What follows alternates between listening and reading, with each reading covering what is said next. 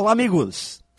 Cada vez mais chego à conclusão de que as empresas poderiam ser muito mais bem-sucedidas se fossem administradas de fora para dentro, mais próximas da realidade do mercado, olhando tudo pelo ponto de vista dos seus clientes. O conforto das salas de trabalho, das mesas de reunião, as cadeiras macias, a segurança da tela de um computador, o bom café e os papos de corredor. Esses hábitos de ficarmos fechados dentro das empresas são coisas consideradas normais e convencionamos chamar isso de padrões de trabalho. Tudo muito bom, tudo muito certo, mas tudo isso nos afasta da realidade dos acontecimentos.